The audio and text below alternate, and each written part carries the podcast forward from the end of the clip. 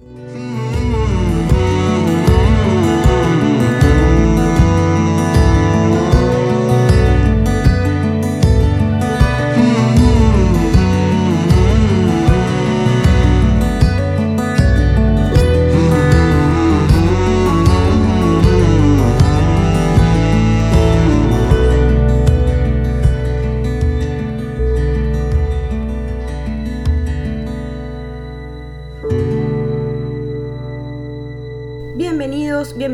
Un episodio nuevo de Nerdulias. Si la cuenta no nos sale mal, este es el décimo episodio.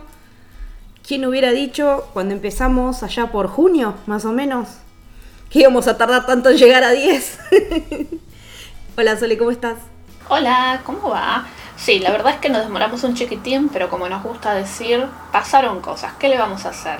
Lo bueno es que hoy tenemos un tema que a mí particularmente me fascina, me parece súper, súper, pero súper interesante. Vamos a estar hablando de docuseries. Es un género, podemos decir que ya es un género dentro de las series. La verdad que yo a esta altura no me queda otra que pensarlo como un género, y no solo por el boom que tuvo, sino también porque ya Creo que hay cosas que la definen, tiene reglas, tiene normativas, todos podemos identificar lo que es una docuserie versus un docudrama o mismo una serie de ficción, ¿no? Se ganó su espacio, que tampoco es tan nuevo como pensábamos, porque nos pusimos a investigar y hay antecedentes de hace bastantes años ya, y hay un montón de modificaciones que se fueron dando desde que vimos las primeras entre las que consideramos The Jinx de HBO como una de ellas, hasta la masividad que fueron teniendo después y el boom absoluto en cuanto a lo que tiene que ver con las series de, cuestiones policiales, de casos de asesinos, pero que no solo se circunscribió a eso, se pudo correr y explorar también, y explorar también otros formatos, otros temas, cosas mucho más cotidianas, más divertidas. Sí, totalmente. La verdad es que no puedo estar más de acuerdo con vos. Creo que no solo estamos viendo la edad de oro de las docuseries, sino también una explosión totalmente creativa y alucinante para poder meterse en este género que tradicionalmente te diría que es un género que no es tan sencillo meterse. Digo, te tiene que interesar el tema, tenés que verte involucrado con la problemática o el caso y al descubrir y de alguna manera abrir las puertas a otras temáticas, también abren las puertas a otro tipo de público y expanden sus fronteras, ¿no? Así que sigan con nosotros, que ahora vamos a meternos de lleno en el mundo de las docuseries.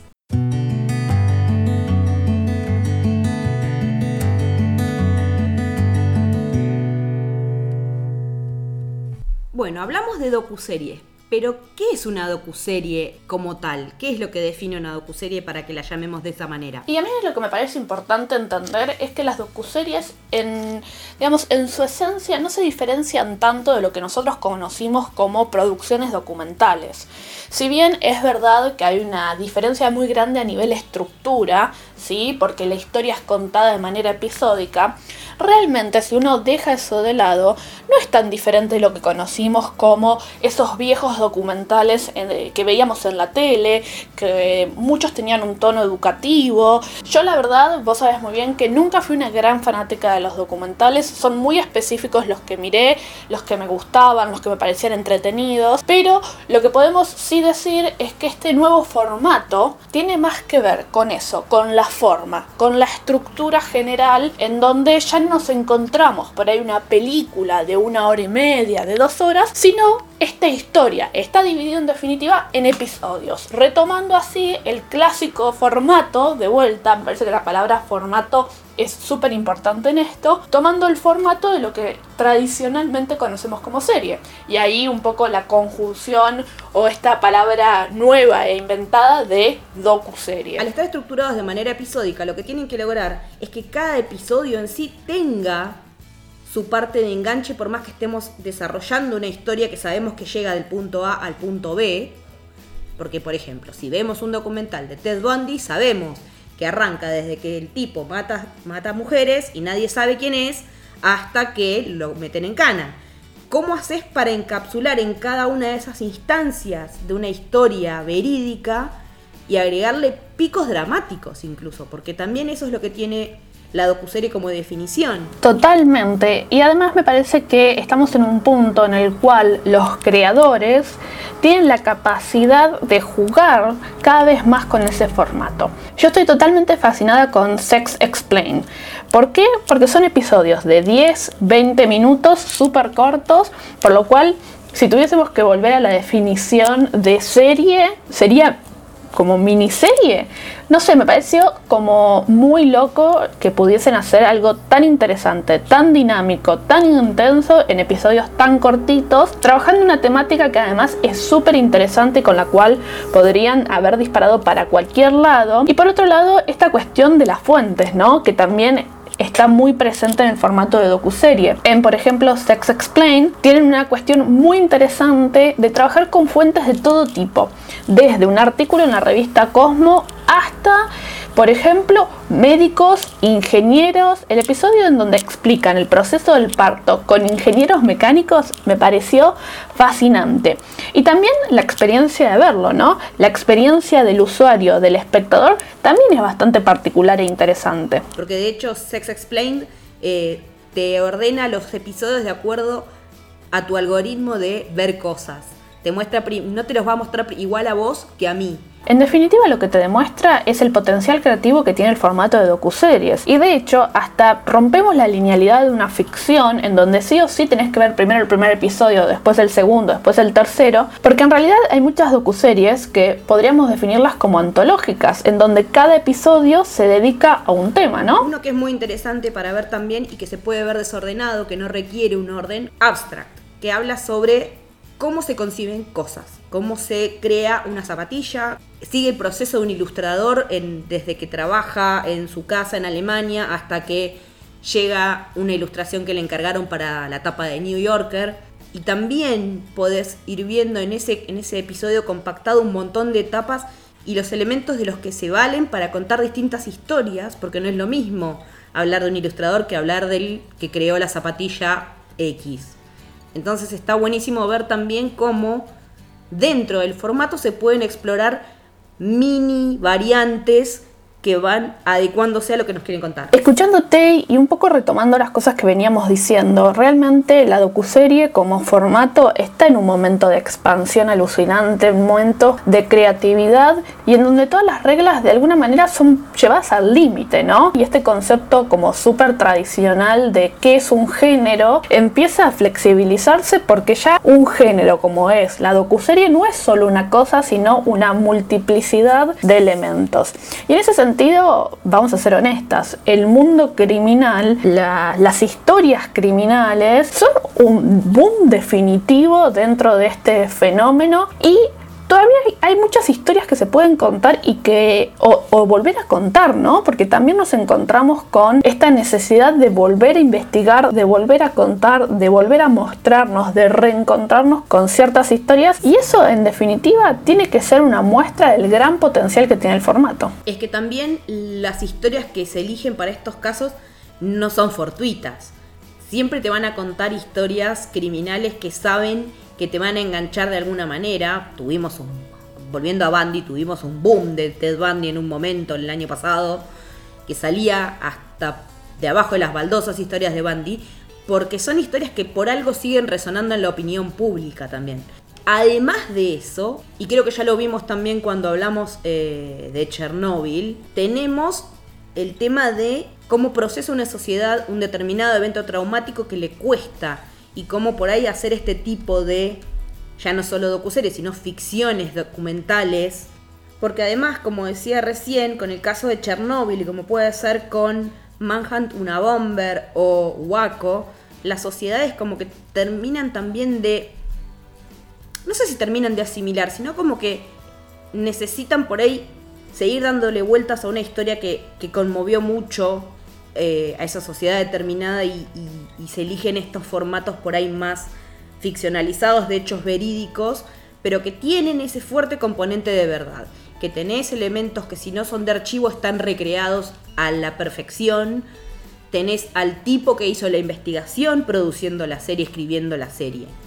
Es que si la verdad volvemos a este concepto de formato, uno de los grandes nombres, títulos o categorías que tuvimos en la televisión en estos últimos años es el concepto de docudrama, algo de lo cual antes no hablábamos, ni siquiera estaba en nuestro vocabulario y ni siquiera lo imaginábamos como un posible formato. Y ahí, retomando un poco lo que vos venías diciendo, Chernobyl es quien inaugura, y por lo menos yo desde mi lado, la primera vez que escuché utilizar ese concepto fue con esta serie. Que si además eh, nos ponemos medio fan, y obviamente los invitamos a, escuchar nuestro episodio dedicado especialmente a la serie, tuvieron la inteligencia y estrategia perfecta de además ser capaces de hacer un podcast en donde contaban todo ese proceso de investigación. Y de vuelta, no estamos hablando de una serie basada en un hecho real, sino que el concepto real, real es de docudrama. Es decir, que los elementos de la serie documental y los elementos del drama se combinan y traen de vuelta un nuevo formato, cosa que es una locura pensar que en el 2020 seguimos inventando cosas. Bueno, digo seguimos, está claro que no lo inventé yo, ¿no? Si tenemos que hablar de una docuserie que es bastante fundacional, por no decir la que le abrió el campo a todo esto, tenemos que hablar de The Jinx que es una miniserie en seis partes de HBO, que cuenta la historia de Robert Durst, que es un tipo que supuestamente había matado a la esposa, pero nunca había aparecido y era como que a medida que te ibas adentrando en su historia las cosas se iban poniendo cada vez más turbias y a su vez está bueno ver cómo otra ficción que fue The Good Wife retomó este caso y lo ficcionalizó y lo llevó a uno de sus casos de la semana, que al final terminó siendo varios episodios con un personaje recurrente, este alter ego de Darst. Yo creo que de alguna manera, gracias a The Jinx, todos nos enamoramos de este formato. Y de vuelta, yo soy la clásica persona que dice a mí los documentales me aburren, a mí los documentales no me terminan de cerrar, a mí los documentales me terminan cansando, pero gracias a esta docuserie de, HBO, para mí se abrió una puerta, como decís vos. Es en definitiva un antes y un después en el formato, en la manera en contar una historia, en la manera en la cual eh, usar materiales de archivo, entrevistas, de verdad que es un, un laburazo, un laburazo y si todavía no la vieron se la súper recomendamos, es una de nuestras favoritas y que siempre remitimos a ella. The Jinx es además eh, la prueba viviente de lo que es eh, llevar una historia a la agenda pública, ¿no? Porque si no recuerdo mal, el último episodio de, la docuserie se emitió muy cerquita que se conociera la condena como culpable de, del protagonista de esta historia de terror, ¿no?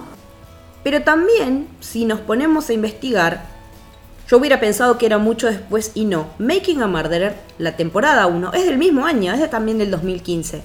Así que podemos ver como que ya viene la tendencia. La diferencia con Making a Murderer, me parece, es esto que vos decís, de que no era una historia de agenda. Retomaron una historia que venía hace un montón de tiempo.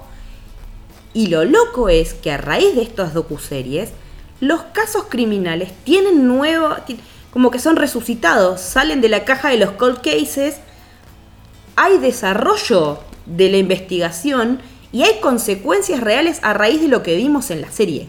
Eso es lo que me parece fascinante, que a raíz de la búsqueda de contar esta historia se produzcan consecuencias reales en los protagonistas. Sí, coincido con vos en que son dos series eh, o dos docuseries fundacionales y me parece que es el momento de hablar de Wild Wild Country que para mí es una de mis favoritas, pero no lo dudo un segundo.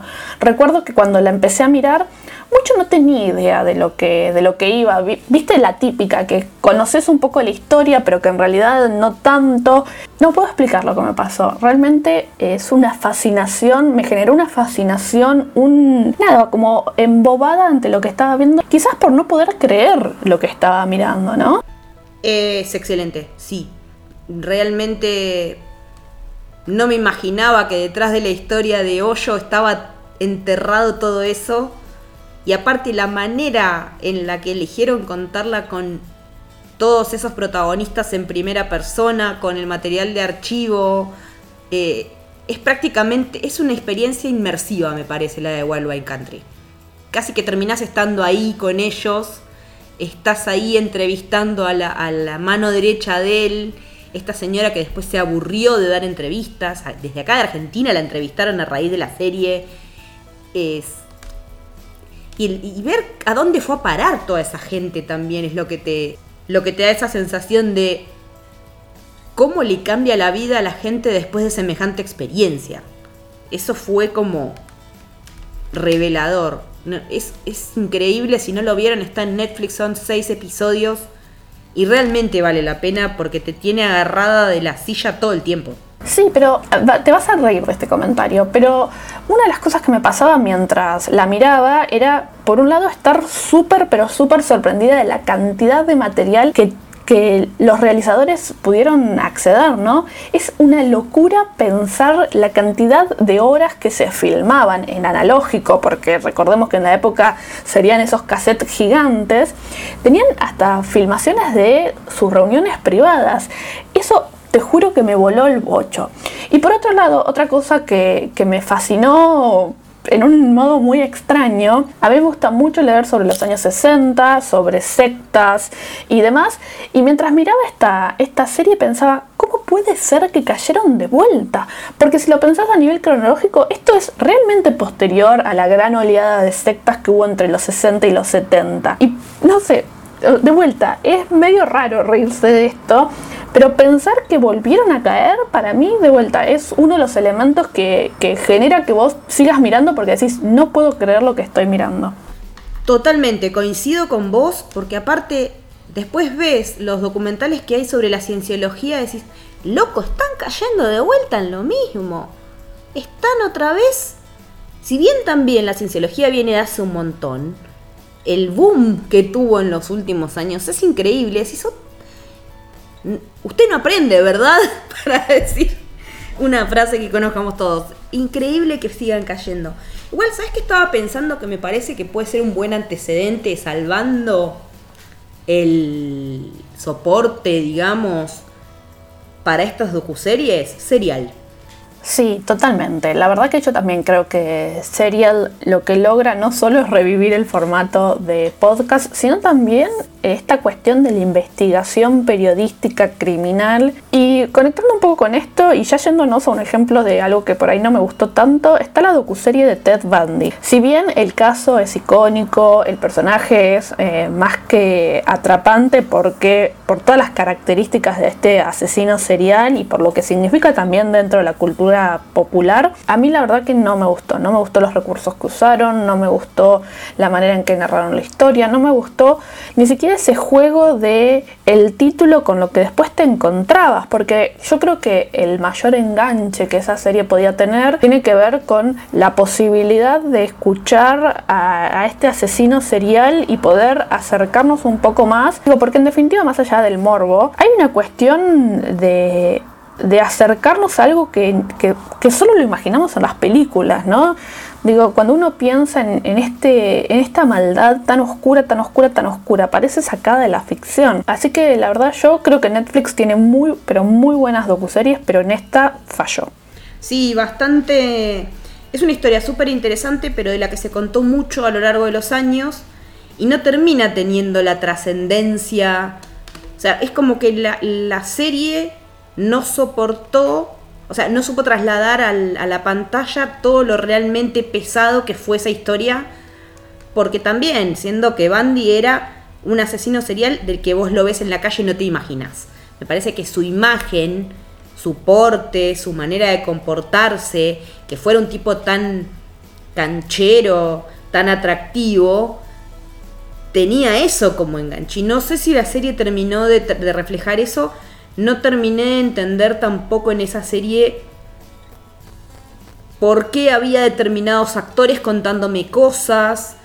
Eh, también lo cierto es que un montón de gente que fue viviendo eso ya se murió. Pero sí, le, faltó una vuelta de rosca que es todo lo contrario a lo que me pasó con Don't Fuck With Cats. Nunca más de acuerdo, querida amiga. La verdad es que Don't Fuck With Cats on Internet es una de esas grandes, grandes sorpresas. Y acá te cuento una confesión. Cuando yo entré a, Netflix y vi ese póster con ese gatito y qué sé yo, la verdad es que dije, ¿esto qué es?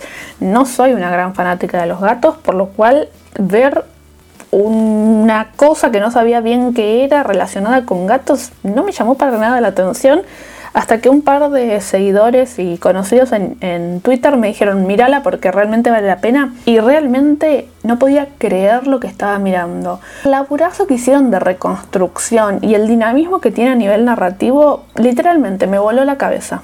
Me pasó exactamente lo mismo. También me voy a ganar el odio de muchos. No amo los gatos. De hecho, creo que les tengo fobia porque hasta físicamente me generan un malestar y dije, videos de gatitos ni en pedo, no me jodas, no tengo ganas de ver nada de esto. Tiré un tweet diciendo, ni en pedo, miro una serie de gatos. Y tal cual, empezar a leer los comentarios de que estaba buenísima, de que esto es increíble. Solo tres episodios. Dije, me parece que prejuzgué acá. Y literalmente me quedé pegada a la pantalla porque no podía creer el creyendo de la historia cómo desde algo que arranca tan a microescala se va al carajo en una velocidad impresionante. Y lo que me gustó mucho fue cómo lograron transicionar el periodo de tiempo desde que empieza la historia hasta el final. Y cómo hacen dinámico el paso de los años. Porque desde que empieza hasta que termina pasan años.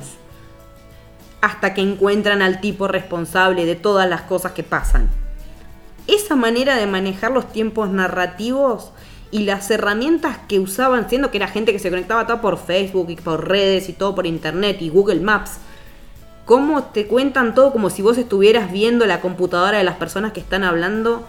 Un recurso súper interesante, recontra bien elegido para contar la historia que querían contar de la manera que querían contarla. La duración es, es perfecta porque compacta no se va por las ramas, te parece que se va por las ramas en un momento y todo eso tiene que ver un montón con lo que te van a contar y cómo va a desembocar la historia. Realmente de las mejores docuseries que vi, que vi ni hablar de, de los mejores estrenos de este año. Sí, y que creo que también tiene la capacidad de no solo centrarse en un caso criminal, sino en transformarse en una reflexión a nivel social, ¿no? Fue como una llamada de atención muy importante, me pareció que, sirve para hacer esa reflexión también porque uno por ahí a veces no registra lo que se expone cuando sube algo a las redes. Y las consecuencias que tienen estas dos personas que se ponen a investigar, por lo menos una de ellas, más que la otra, porque de la otra nunca nos enteramos ni siquiera su nombre real, solo sabemos el nick. Cuando ella se, se siente realmente amenazada y decide dejar todo, Vos decís, ¿cómo puede ser que haya decidido volver siendo que alguien le dijo, vos trabajás en tal lado, vas a tal día, a tal hora? ¿qué es lo que hace que una persona siga al frente con un asesino? Siendo que el tipo te está diciendo, yo sé dónde trabajas. Digo, ¿hasta dónde el nivel de inconsciencia? Porque lo que pone también de manifiesto el documental es hasta dónde nosotros no somos responsables de un montón de las cosas que pasan o pueden pasar o no pueden pasar por lo que decís en internet.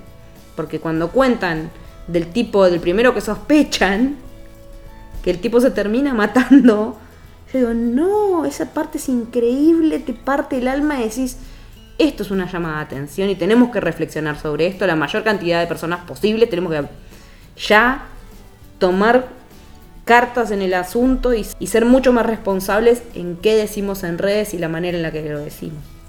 Y si bien espero que en algún momento tengamos la oportunidad y la posibilidad de dedicarle un episodio completo a también este nuevo formato llamado Mockumentary, que básicamente son documentales falsos, no puedo hablar de docuseries sin por favor, aunque sea, nombrar American Vandal, que definitivamente es la cosa más bizarra y extraña que que vimos, pero que también trabaja muy bien el concepto de verosimilitud y por lo menos a mí, yo todo el tiempo estaba pensando, esto es verdad, esto es mentira, esto es verdad, esto es mentira, no, no, es mentira, no, es verdad, no, no, es verdad, no, no puede haber pasado esto, o es mentira, no, es mentira, es mentira. Yo me fui a chequear las cuentas de Instagram a ver qué pasaba, a ver si era algo real, si era si las interacciones eran reales o eran ficticias, porque también en un momento dudaba. Más que nada porque las caras tampoco eran demasiado conocidas como para decir, no, fulano, mengano, la vi en tal lado. Y realmente yo me la reveo esa en una escuela. Alguien grafiteando autos con pitos. Tranquilamente. ¿Quién no se sentó en un banco en la facultad, en la secundaria y vio un pito dibujado? Nadie. Esto es llevado al paroxismo. Pero realmente eh, es sacarse el sombrero. Porque sí, tal cual, como vos decías, Modern Family, The Office incluso también jugaba con ese recurso, pero siempre sabías que eso era una serie, que eso era ficción. Con American Vandal quedás tambaleando, quedás en la cuerda y creo que ese es uno de sus mejores logros. Sí, yo de alguna manera lo que lamento es que Netflix realmente, por lo menos desde mi perspectiva, siento que no, no la comunicó de la manera correcta y y que quedó un poco olvidada en ese sentido. Eh, me parecía que merecía mucho más comunicación, mucha más atención y hasta mucho más cuidado. Es que lo de la comunicación de Netflix y la manera que elige para dar a conocer determinadas cosas y no otras es un tema del que venimos hablando hace rato y es un poco complicado porque realmente me parece que American Vandal fue una víctima de eso, de la falta de comunicación, de la falta de Mm, del boca en boca, porque si no te enterás nadie te comenta que la viste. Pero yo creo que también tiene algo de que no sé si es para todo el mundo. Me parece que está apuntado a un público de, joven tirando para abajo. Yo no, la veo a mi vieja ni a palos viendo esa serie. Entonces, como que por ahí estaría bueno que apunten más a que la vea de un segmento sin problema, pero que, se que la gente se entere que existe. Bueno, y una de las cosas que nos tenemos que que tenemos que tener en cuenta es que durante este último tiempo hubo una especie de boom de series documentales que tuvieron muchísima repercusión, sobre todo muchas de ellas de Netflix, y la que no podemos de mencionar que fue un boom terrible fue Tiger King.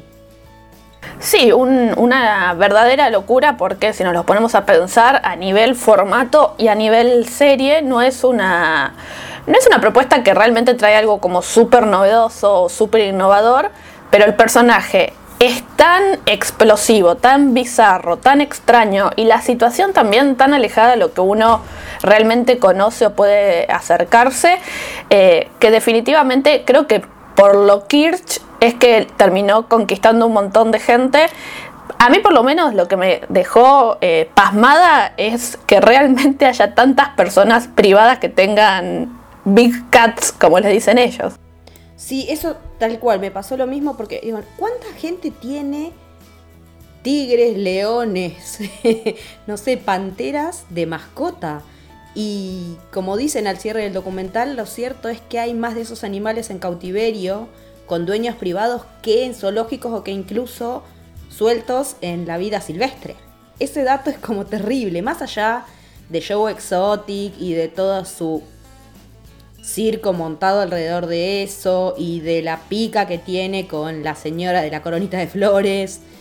Eh, también es el nivel de violencia que se maneja fue algo que me dejó muy, muy sorprendida. El nivel de violencia no solo para con los animales, sino entre las personas que se mueven en ese mundo.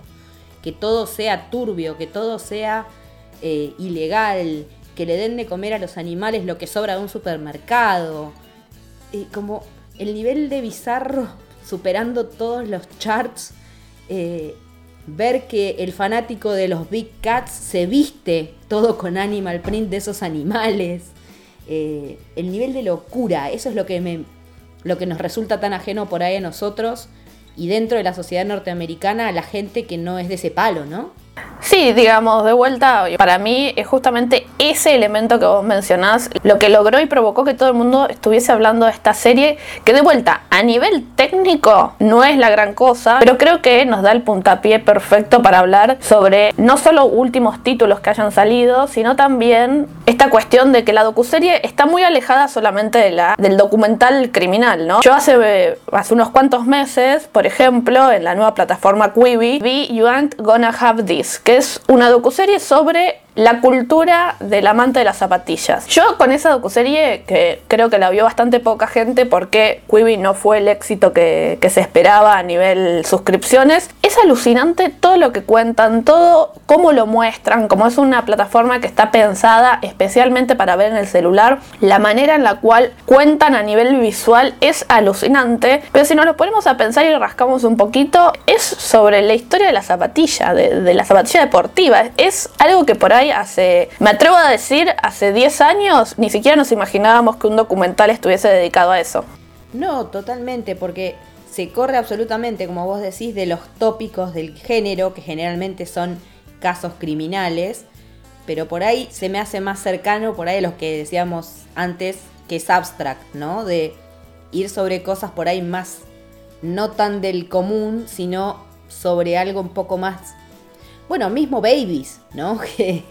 que habla sobre cómo es comprender a un bebé desde que nace hasta que va llegando a distintas etapas hasta que cumple un año, hasta que cumple dos, y cómo desmitifica también un montón de cosas. Es mostrar de manera documental otras cosas. Son todos estos documentales que hay sobre casas.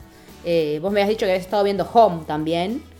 Y, veo también que como que el género está dando cada vez para más. Sí, sin duda, y como venimos diciendo en, todo este episodio, realmente con las docuseries estamos justo en la cresta de la ola. Totalmente, hay un montón de cosas para ver de todas las gamas, de todos los estilos, de todas las temáticas. Y es un formato que vale la pena explorar, realmente, y, tiene potencial para seguir. Así se nos va el décimo episodio de Nerdulias y así también se nos va la primera temporada. No quiere decir que vayamos a estar ausentes durante mucho tiempo más, pero acá como que clausuramos una primera parte de, de estas charlas sobre series y sobre lo que es la televisión desde una mirada un poquito más analítica, barra periodística. Sigan pendientes porque vamos a estar volviendo a la brevedad con un montón de otras cosas. Mi nombre es Leticia Bellini, me encuentran en redes como arroba leticia-haller. Y mi nombre es Sole Venecio y me encuentran en todas las redes sociales como arroba Sole Venecio. A Nerdulias lo pueden seguir en Twitter como arroba Nerdulias y en el resto de las redes somos hashtag Nerdulias. Ahora también tenemos canal de Twitch, así que si nos quieren seguir, también estamos en twitch.tv barra nerdulias. Y como decimos siempre, larga vida a las series de televisión.